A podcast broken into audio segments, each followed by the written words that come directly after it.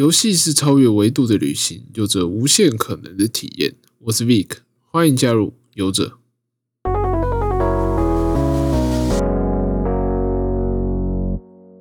Hello，大家好，我是 Vic，现在时间是二零二一年三月二十二号的凌晨一点半。这个节目呢是在收集一些最近的游戏资讯，分享一个普通玩家略懂游戏的看法。是的，又超过了将近四十天没有更新了。对，上次明就跟大家说，就是尽量一个礼拜更新一次，主要还是因为自己在工作上有些变化啦，就是最终是选择了离职，算是现在算是自己创业这样。然后就不过这题外话了，就会有更多自己的时间，然后也重新审视，就是在创作这一块要好好的去安排，然后就花了一段时间去调整自己的作息啊，跟安排自己创作的脚步。先跟大家讲一下，就是现在主要是 IG 上会有固定的游戏新闻更新，就是比较快的，可以从这边看。预定就是一周会有两篇的游戏快报这样子，然后另外还有两天会是。在我家的猫啊，或是狗之类的一些值得炫耀的东西就对了。刚开始这边就是以礼拜一更新为主，然后主要的内容应该大部分都是会在讲上个礼拜的游戏新闻发生什么事，跟大家闲聊这样子。至于影片那边呢，除非是有很想要写很适合写的题材，不然目前来讲应该是等 Podcast 跟 IG 都上轨道稳定更新之后才会开始。考虑影片那边要不要一个月一更啊，或是两个礼拜一更之类的，再麻烦大家多多关注了。好，那我们现在赶快进入游戏的阶段。首先，第一个新闻是《垂死之光二》曝光最新的影片，终于预定今年二零二一年会上市了。其实这款游戏我第一次在看它的时候出，大家第一次看到是二零一八，那时候还没有太惊艳的感觉，就哎，好像一个还算不错的，大家会哎，大家会认为它是三 A 游戏，其实。应该说，大家会拿它来跟三 A 游戏比较，但它其实是一个波兰的，不能算小型啊，中型的游戏厂商做的，所以其实大家对它期待自然是会比较高，因为毕竟大家都拿它来跟三 A 游戏比较。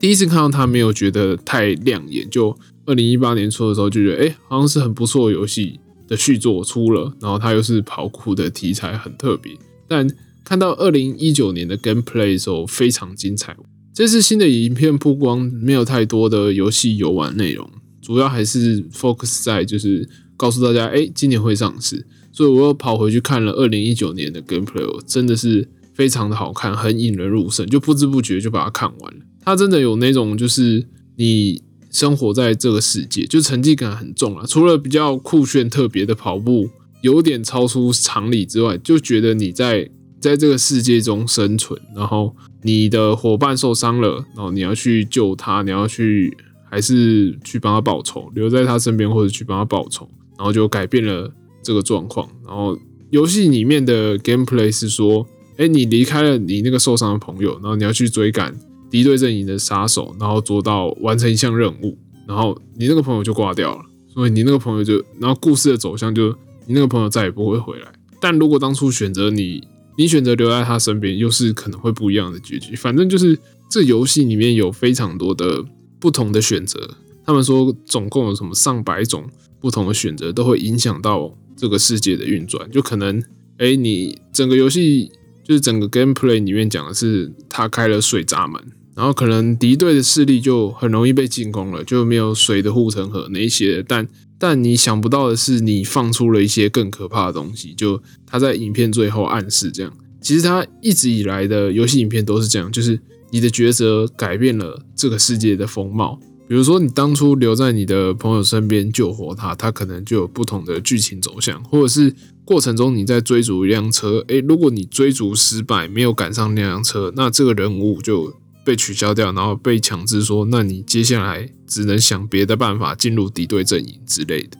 就他的这种改动非常的有感，而不是诶让你选选好玩的而已。很多其实 RPG 也有这种分支选项，但它的改变在至少在 gameplay 中是非常强烈的，让你感受到这个沉浸感。真的，你做了选择，然后这世界有改变这样子。好的，下一则新闻是还愿重现天日，赤足团队自行开设网络商店贩卖作品，公告以后。包含还原跟返校这两款作品，以后所有的作品都会在这个网页上上架。终于他们经历了那么多事件之后，走向了自己架设平台这一块，至少不会再被别人禁了吧？就不会因为一些代理商或一些纠纷被禁止贩卖或贩售什么之类的。不知道之后的作品是不是还会上 Steam？我觉得应该还是会吧，只是平台上还是都买得到。因为如果不上 Steam 的话，我还是觉得蛮可惜的。毕竟他们还算是独立制作的团队，算是小团队，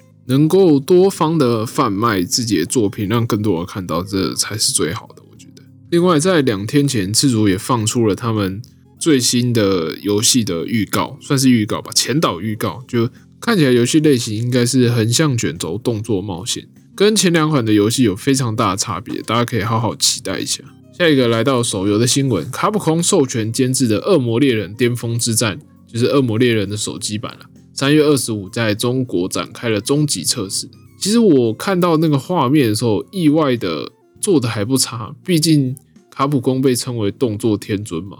授权监制的作品应该是不会太差，但。在手机上还是有有惊艳到我，就是它的那个动作啊，跟还原度的打击感其实都还算不错。但我有个疑问是，在主机在键盘上已经那么难操控了，你知道就是你会玩的《恶魔猎人》这个游戏，是你会玩的人跟不会玩的人根本不是同一个等级的。对，当然他们也有成功还原，就比如说跳跃取消啊、硬直攻击都可以取消的这些动作、这些操作，所以。手机版荧幕这么小，然后你要达到一些主机版啊，或是电脑版的操控，那不是就是更复杂、更困难？人家都说俗称就是花手机在擦玻璃，那你这个根本不是擦玻璃，你都快把玻璃戳破了。就是你为了操作，然后再按来按去，我觉得就是有 有还原很好，但你在手机上真的合适吗？会会不会到时候大家又是拿摇杆来玩？那你为什么不玩加机版或者是电脑版这样就好了？不过，就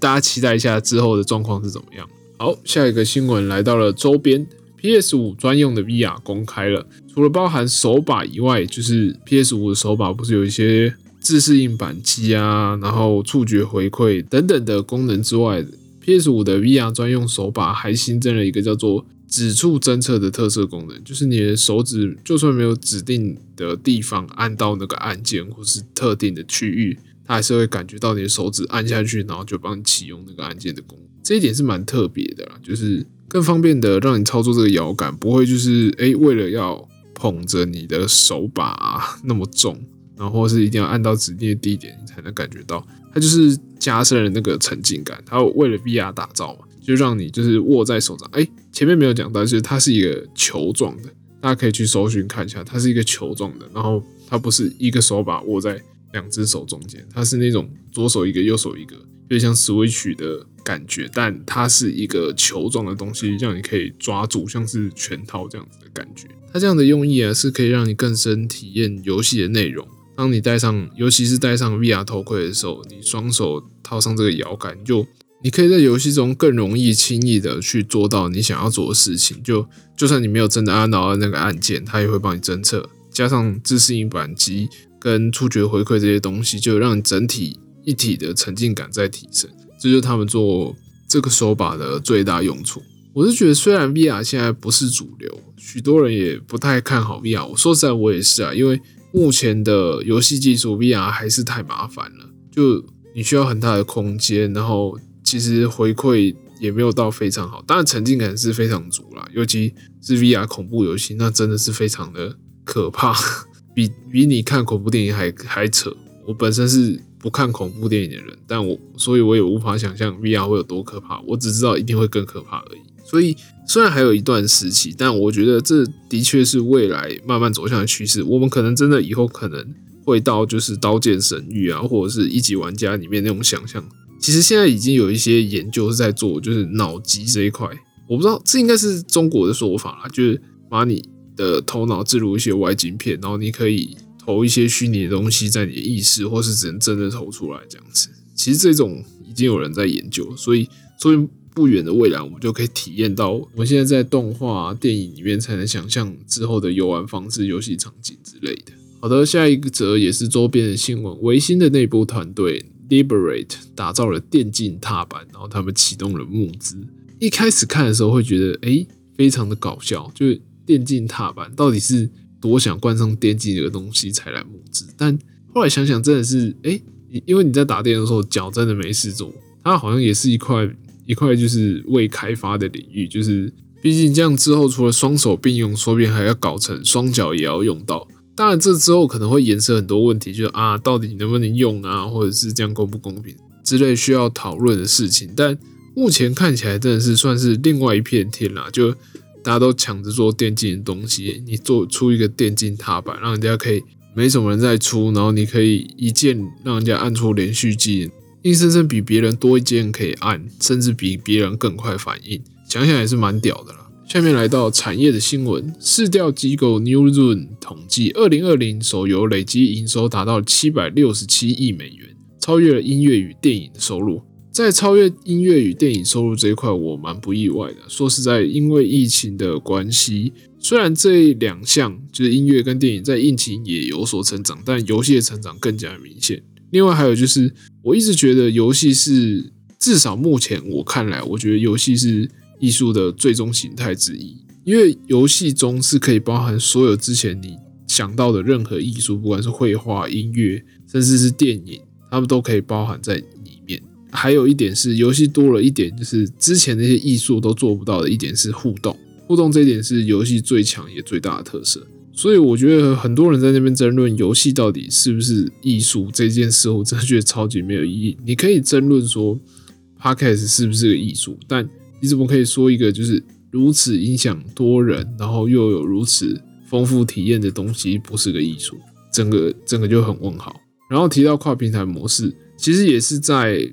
原神这一块让大家很多游戏上有启发吧，就。哎，你一个游戏手机游戏能够在主机上运行，在手机上运行，在电脑上也可以运行什么的，整个跨平台方式吸引到更多人去玩你的游戏，那才是最好的。所以现在不管是什么样的游戏，甚至连索尼本家的游戏都想要跨平台。当然，它不会跨到对手的平台上，但 PC 上它也要出，它也不再是就是哎，我是第一方独占，我就永远只会在我自己家里主机出现。可能对那些三 A 大作说卖不了太多的钱，但它可以让更多人了解、认识它这个游戏、这个工作室所做的东西，去让更多人认识这些 IP。这样子，好的，下一则也是产业新闻。我们看到 Xbox 负责人表示，未来 Bethesda 的游戏将由 Game Pass 所在的平台独占。这里我们看到微软总算正式的收购了 Bethesda 母公司，拿到它旗下知名 IP。而且他这样说的意思，是不是表示？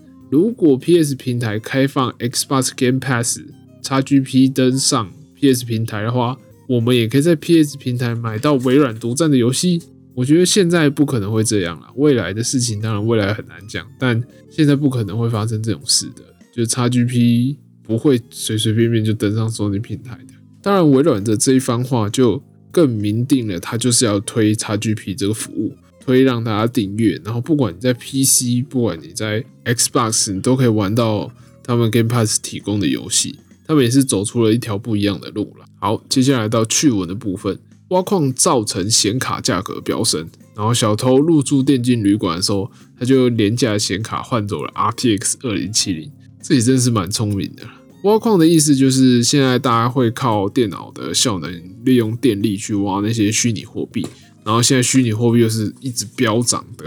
一直高价格的阶段，所以大家都花更多的钱去买显卡、组电脑，然后去挖矿，这样子导致显卡大家都不拿来玩游戏，就是拿来挖矿。然后这个小偷也是蛮屌的，就是他哎偷偷住进去，也不是偷偷住进去啊，正大光明住进去，然后偷偷把显卡换走，还是后来就是另外一个房客住进来之后，他哎发现电脑怪怪的，就是。请人来维修，才发现，哎，看他的 二零七零被偷走了，也是蛮好笑的。其实我自己也有也有看到人家在收二手的价格，我也是蛮心动的。我现在的电脑显示卡是一六六零 S，换的时候才七千多块吧，七千多块，然后现在价格卖到快要一万块，真的是非常扯。然后现在想要组电脑的人根本买不到显卡，因为大家都拿去挖矿，矿工都把它收走了。现在就只能期待，就是那些显卡厂商就把那个挖矿的限制功能开起来，就是不要让大家就是为了挖矿去买显卡，而不是为了，也不能说挖矿不对的，但